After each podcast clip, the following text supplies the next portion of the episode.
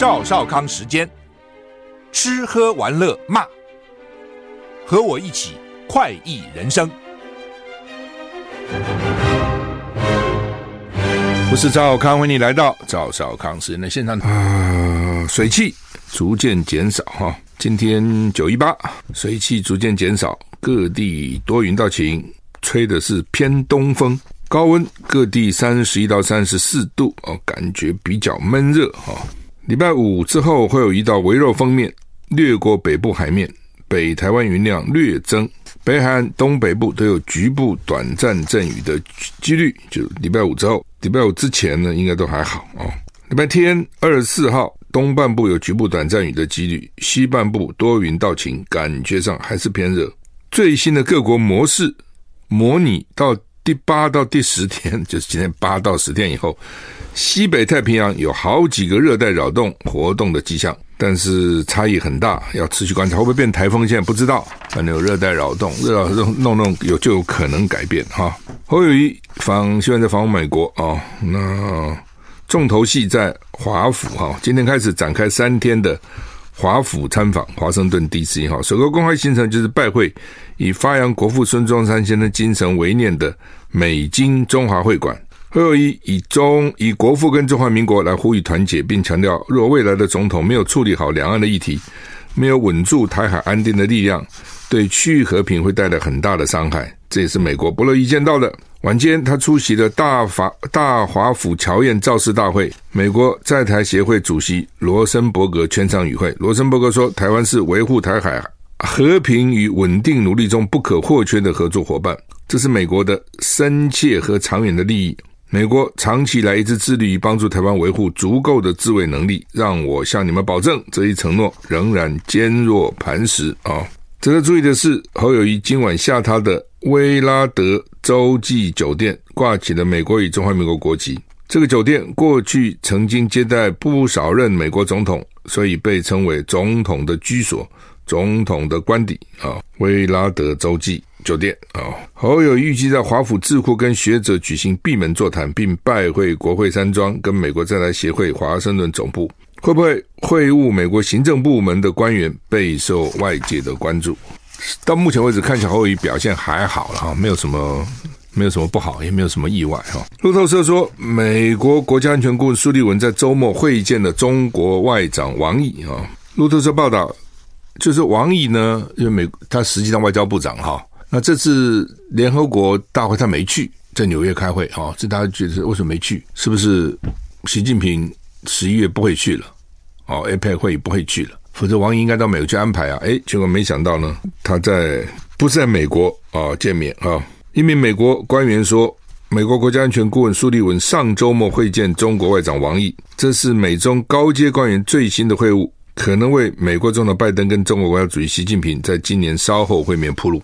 大家关切不是两个人见面了，而是说他见面干什么了？苏利文上次跟王毅见面是五月在维纳维也纳维也纳，美国国务卿布林肯今年六月访问北京，财政部部长耶伦跟气候特使凯瑞七月随后到访，财务财务部长雷蒙多八月底接着访中，就是他从六月开始，先是布林肯，再来是耶伦，再来是 Kerry 啊，就是。国务卿、财政部长、气候特使，然后接着这个商务部长雷蒙多啊，四个。拜登跟习近平上次会面是去年十一月在印尼巴厘岛的二国二十国集团 Group Twenty G 二十峰会场边，他那个 G 就是 Group 啊，就是群，就是一群那个 Group G 二 G of 二十峰会。当时两个人同意致力于管理美中这两个全球最大经济经济体之间的高度紧张关系。接下来，美国旧金山十一月将主办亚太经济合作会 （Asia Pacific Economic Cooperation），就是 APEC 啊，APEC 是四个字，Asia Pacific 亚洲太平洋 Economic 经济的 Cooperation 合作会议啊。那两个人到底会不会见面？大家都很关心的啊，特别是我看拜登什么很期待哈。《纽约时报》说，美中扩大全球的经济活动，对不起，间谍活动不是经济，对吧？间谍活动包括经济活动了哈，间谍活动，台湾是情搜重点的议题。台湾的情报变成美国、中国都要去收集。《纽约时报》今天报道，美中扩大全球间谍活动，以了解对手国家领袖的意图及对手的军事跟技术实力。而在谍对谍情报战中，台湾议题是美中双方冒险刺探情报机构的刺探情报机密的重点。就是第一个，美国想知道中国的领袖他们要想什么，习近平要干嘛，想些什么，身体好不好，每天吃几碗饭，哦，喜欢到哪里去，哦。这是美国希望了解中国，中国也想要了解美国。拜登到底痴呆了没有？啊，为什么讲话常常这样颠这个颠反反复复？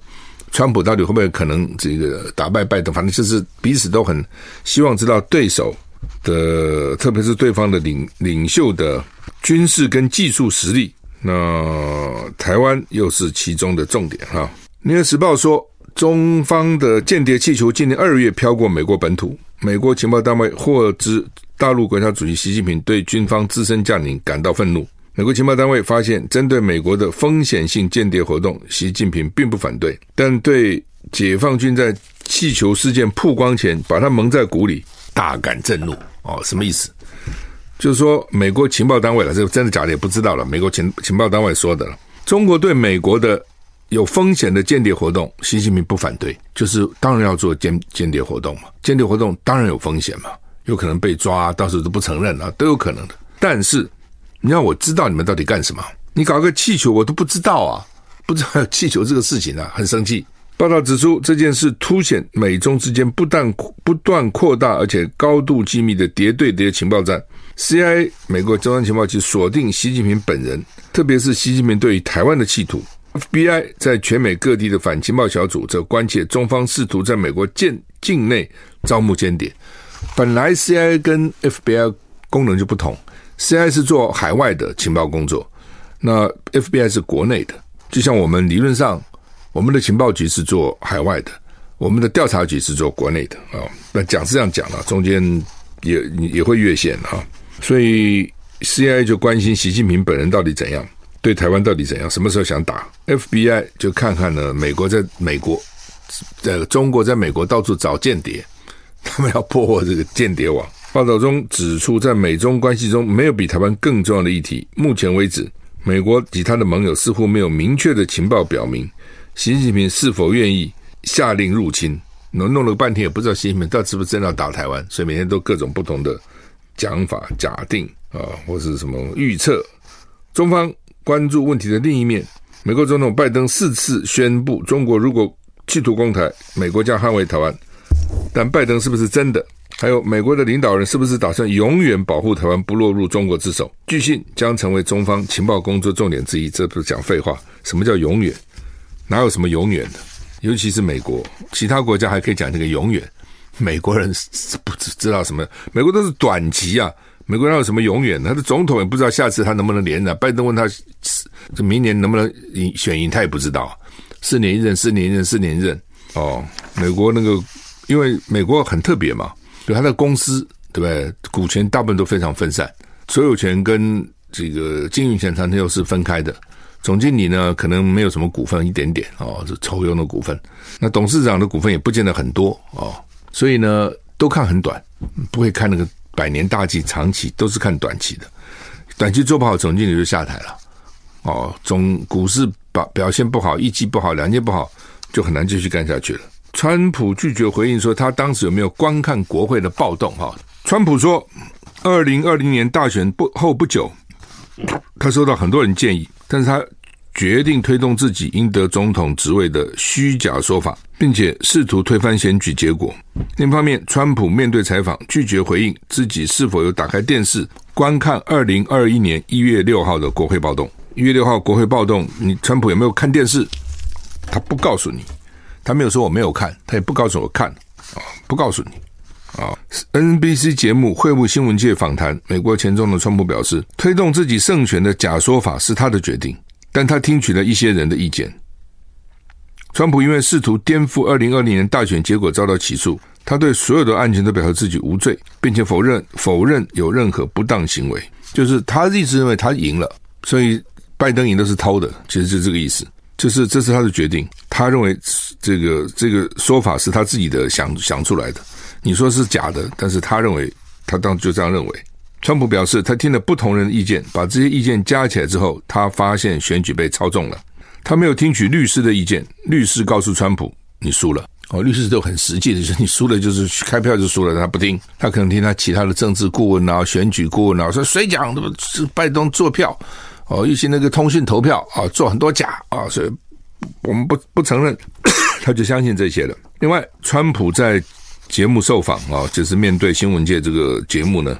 挥舞新闻界啊，多次拒绝回答自己有没有打开电视观看二零二一年一月六号的国会暴动。他拒绝回答暴力发生那个时候他打电话给谁。他还说，如果再次入主白宫，他会考虑对美国极右派团体“骄傲男孩”前领导人泰瑞欧特赦，泰瑞欧遭判二十二年徒刑。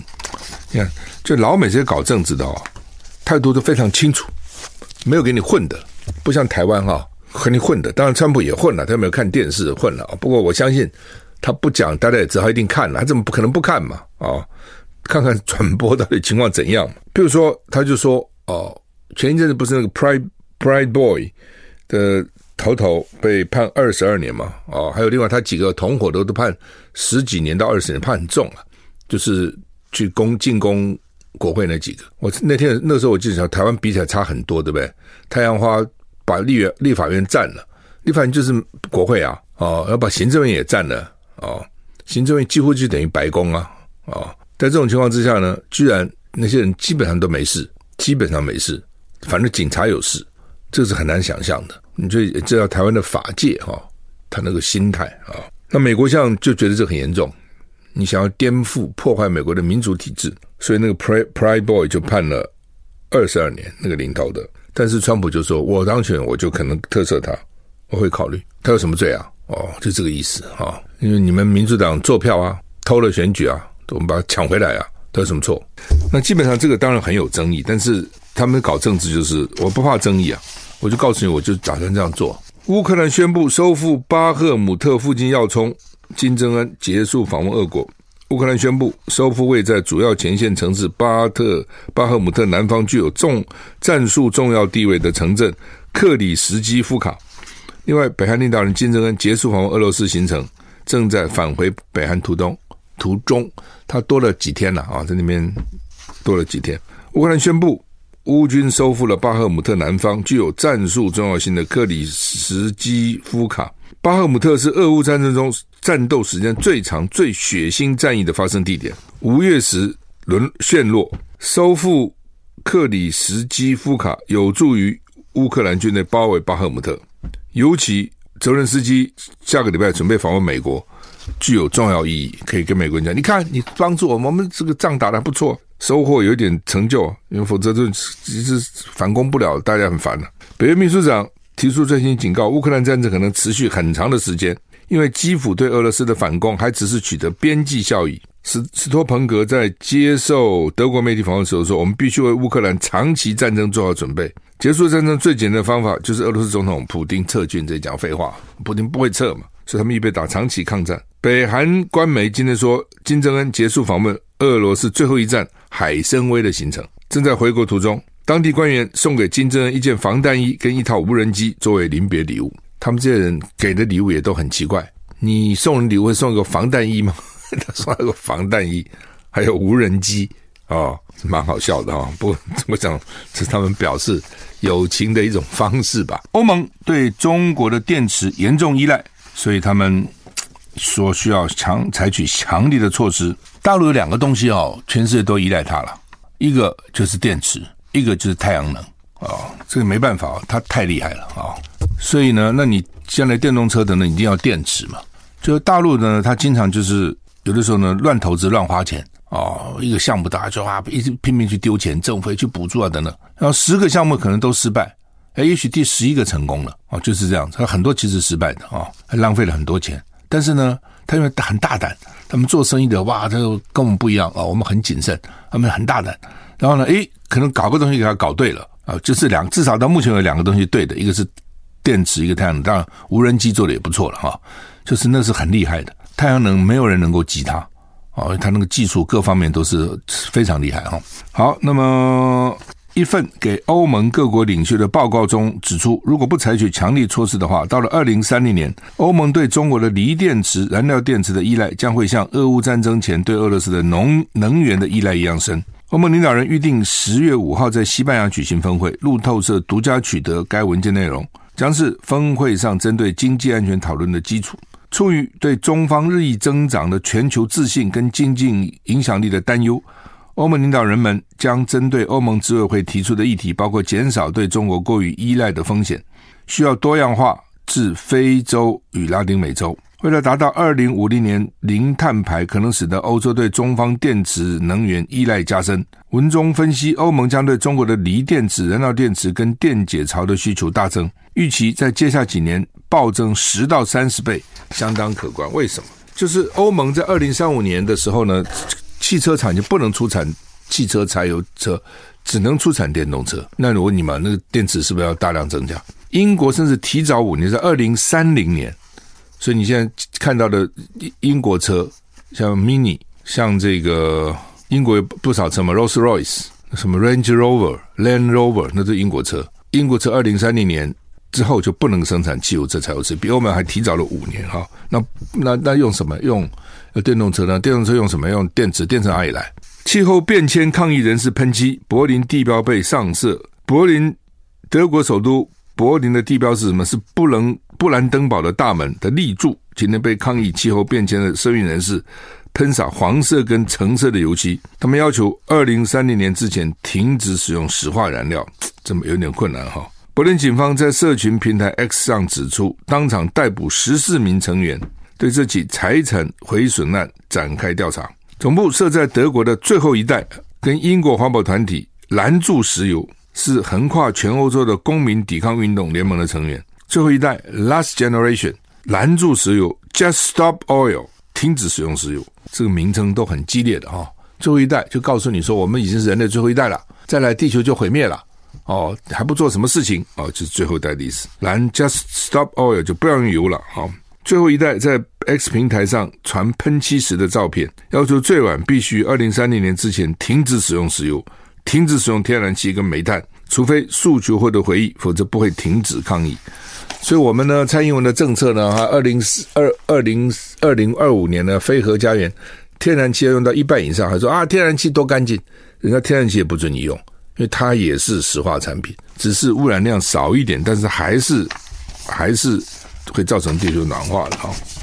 联合报、中国时报今天头版头都差不多哈。昨天真的蛮搞笑的哈。先传了一个消息说陈陈其仲请辞可能会获准，再传来说陈其仲请辞准了。后来呢，四个小时以后说陈其仲请辞了，但是呢没有获准这个事情。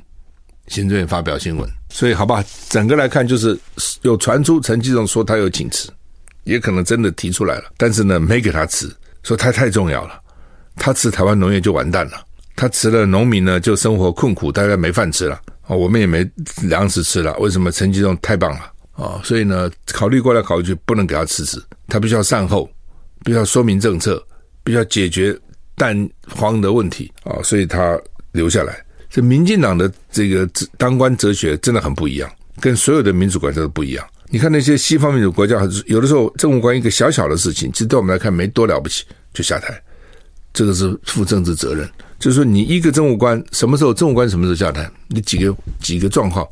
第一个就是你的言行让你的内阁窘迫，embarrass，觉得很难堪，发生丑闻很难堪，让这个政府难堪。第二个，你的政策失败了。第三个，你的政策被内阁否决了。比如说，我打算要这样做做做做，就内阁说不可以这样做。好，那我辞职不干了，因为我的政策没有被接受。这个当然是政务官辞职的几个原因了哈。那比如说外交部长吴钊燮，丢了大概十个了，还多少？九个、十个邦交国，他照干不误，因为都不是他的错，都是中共的错嘛，对不对？中共不抢我们的邦交国，我们怎么会少呢？中国甚至呢，如果把他原来抢我们的邦交国都还我们，邦交国还更多啊。说千错万错都是北京的错，我们哪有错呢？我们没有错啊！而且这些国家也不大，小小那些国丢一个丢两个，什么了不起呢？还减少我们去支援他们的钱，这没关系哦。私下搞不好还觉得还有功，这样的话，大家就更仇匪恨匪，讨厌中共，讨厌北京，帮助民进党的选举。所以吴钊燮有什么错？没错。陈吉仲有什么错？也没错。错什么呢？对，都是老共的错。老共呢，就这个水果都不让我们去了，什么这个虫那个虫，怎么那个虫今天才有的？那虫早就有了。为什么以前可以去，现在不能去？政治都是故意搞我们，但但也是老共的错啊。什么禽流感什么不都从那边飞过来的吗？好，那么陈吉仲啊，说他请辞，我刚刚也讲啊，陈吉仲从民民进党的角度脚步，陈吉仲有什么该辞什么不该辞的，对不对？哦，你什么水果这些都是老共的问题嘛，通通是老共的问题了，我们都很无辜的哦。而且呢，鸡蛋为什么会有搞成这样子？禽流感啊，禽流感来啊，所以呢，全世界都缺蛋了。那禽流感来，我们母鸡。很多也被宰杀了，不扑杀了，所以我们母鸡不够啊。那禽流感很多从大陆那边的这鸟带过来的，也是大陆的错，千错万错都大陆的错。陈吉仲有什么错？去年就已经发觉蛋不够了，蛋不能涨价，涨价民进党怎么选举啊？大家每天都要吃蛋了，所以就不准涨价，因为不准涨价，饲料涨价，那蛋农怎么办呢？蛋农不养了嘛，我养赔钱，养一只。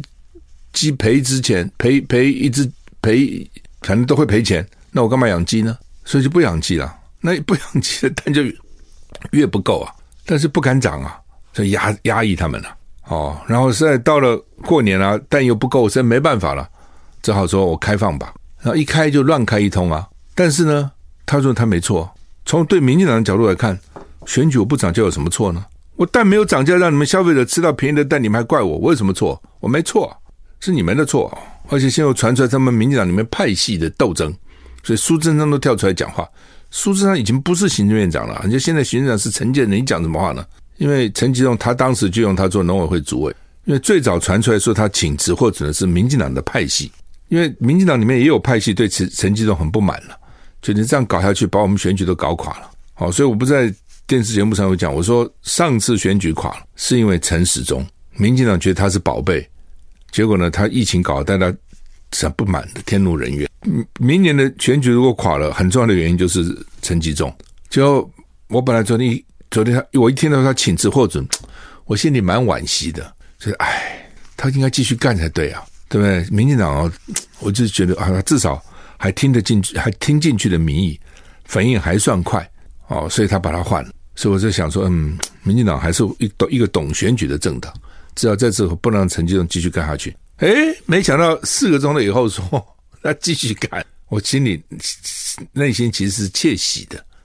说实话，我现在觉得很好啊，继续干了，继续干。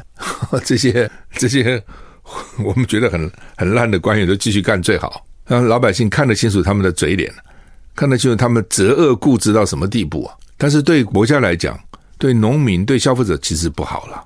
哦，你总是我们希望用的人都是选贤与能嘛，贤又能的人，能力很重要了。哦，我觉得能力是一个最基本的，是吧？就像我们比如说东西，我们常常评论一个食物好吃不好吃是最基本的。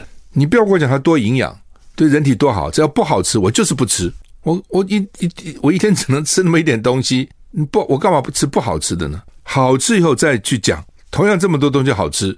对不对？它营养啊，对人体的好处啦，哦，价格到底怎么样？反正就是才才讲其他的嘛。不好吃，其他都不用讲了，就这么简单。官员也是，我用一个人有没有能力最重要嘛？你说道德多伟大，那么道德好人多的是啊，满地都是，你都随便拿来用我们当部长吗？当然是能力很重要。再来问，这个人有能力，有没有道德，操守好不好？等等等等。但是你能力是最基本的了，你能力不好，其他不用提了嘛。那你看，现在用的很多人真的是没有能力，你知道？不知道他们这边搞什么鬼，拿了国家的位置哦，那么重要的位置，每年花那么多国际政府的预算，对不对？随便一个小部也有百亿啊，哦，大的可能都是几千亿啊，国防部啊、教育部都是国防部，你看都到了五六千亿啊，到这么多的钱哦，在那个部长的那个运用之下，那如果你能力不行，那不是糟白白糟蹋大大家的民脂民膏吗？所以。他们这会搞成今天这个地步，他就是能能力不够嘛？你能力够就不会这样了嘛？事实上，监察院之前也已经讲了，所以你这个蛋，你的预测不对嘛，都没有预测好嘛，就告诉你就不对。你预测有那么困难吗？多少只鸡现在有会生多少蛋？一年一只鸡能生多少蛋？这算就知道你够或不够嘛。你赶快要有动作，要平准了。你通通不做，又怕这个又怕那个，好了，到最后就一发不可收拾了。所以能力不够，然后呢，就算进个口一个蛋，你也能搞什么这么一塌糊涂？不是这样的？然后现在销毁一大堆，听说销毁两亿的蛋。两亿都是民脂民膏，陈菊中自己出钱了、另外呢，我早就讲，这我至少讲了，我说那个蛋液跑哪里去了？加工蛋跑哪里去了？对不对？做成卤蛋啊、茶叶蛋啊这些加工蛋，另外就是蛋液，你就看不出来了。果然后来就查出来，在桃园有把进进口蛋的蛋液跟国产蛋液混在一起的，就像那个进口茶叶跟国产茶混在一起，对，你你怎么查？他也没写名字在脸上。哦，就很难查嘛。现在果然都我讲的都发生。昨天真的是哦，太好笑了，这太太太太太好笑了啊、哦！先传出来啊、哦，说他好像要请辞了，那时还没说他准，说可能会准。后来说斩钉截铁，请辞或准哦。然后接下来又说请辞未准，你不觉得很好笑吗？而且还四个钟头以后，行政院才回应。那为什么四个钟头呢？照理讲没有准就立刻讲啊，没准啊。行政院很尴尬，行政院大概也觉得应该给他辞了，所以呢也也没有承认，也没否认，我还从来没遇到这种情况。哦，这 一三秒钟就能够回答的问题吗？到底他你有没有准嘛？啊、可能他们还在那边研究过来研究过去啊，说到底哈、要不要准？准了省掉一个麻烦，但是那我们这蛋的政策就错了。那否则我们一直说但政策没错啊，一直说我们政策是对的，那政策对了，怎么要走路呢？那就我们政策错了。我们怎么能承认我们政策错呢？我们是打死不能承认我们政策错，我们绝对没错，错的绝对不是我们啊，错的一定是北京啊，错的一定是蓝营啊，错的错的一定是消费者啊，错的一定是媒体啊，错的一定是名嘴啊。我们民进党怎么会犯错呢？我们不能承认我们错，不能承认错，那陈菊不能下台，是下来就是错了。所以搞了四个钟头以后说没有，没有请辞获准这个事情。哦，你们在讲什么啊、哦？那所以一种就是他真的想辞了，因为被骂被被骂讲成这样子，他就他也觉得他是没做好。一种是呢假辞，就是反正提个样子，说我辞了，然后呢你们一未留，好、那我就继续干啦。好的呢，政务官请辞不是这样辞的而且他这有错，就政策至少这个政策一塌糊涂嘛，政策怎么是个对的政策呢？你自己想想看。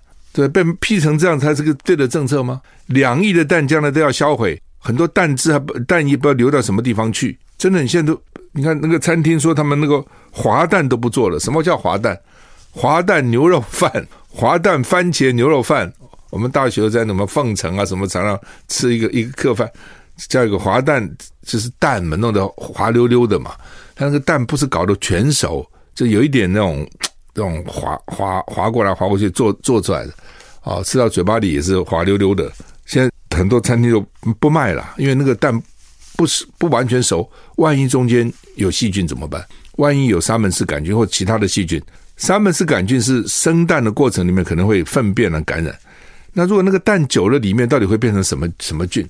是那很多很多人喜欢吃半熟蛋嘛，因为觉得里面这样，因为都太熟了不好吃啊。那现在说半熟蛋，很多餐厅也不做了，就改成全熟蛋，就怕嘛，把把弄熟了再怎么样，就是把细菌都杀掉了哦，就大家就怕成这样子，将来还不知道怎样呢。你现在销毁了两亿元的蛋，将来还有几千万颗会怎么做？哦，我们都不知道。你这样能说他这个政策是成功的吗？他说我成功了，你看国内的蛋价被我抑制住了，所以我成功了。这些人都很脸皮很厚的，那。我刚讲政务官什么叫什么叫政务官辞？我那时候当环保署长，我做的其实不错的。我记得联合报民调，内阁部会首长干的最好的，我这是第一名。然后因为我觉得跟李登辉道不同不相为谋，不想给你这政府服务了，辞呈递出来，派专人送到行政院给行政院长，当时郝柏村送到行政院，行政院郝柏村派专人退回不收不收，对不对？再派专人再送行政院，坚持，这就叫辞嘛。他们这叫什么辞呢？我说我看简直是笑死人了嘛！这叫什么词？跟开玩笑一样。王建煊曾经讲过一句话：“政务官辞职不是儿戏哦，有些东西可以儿戏啊，扯来扯去啊。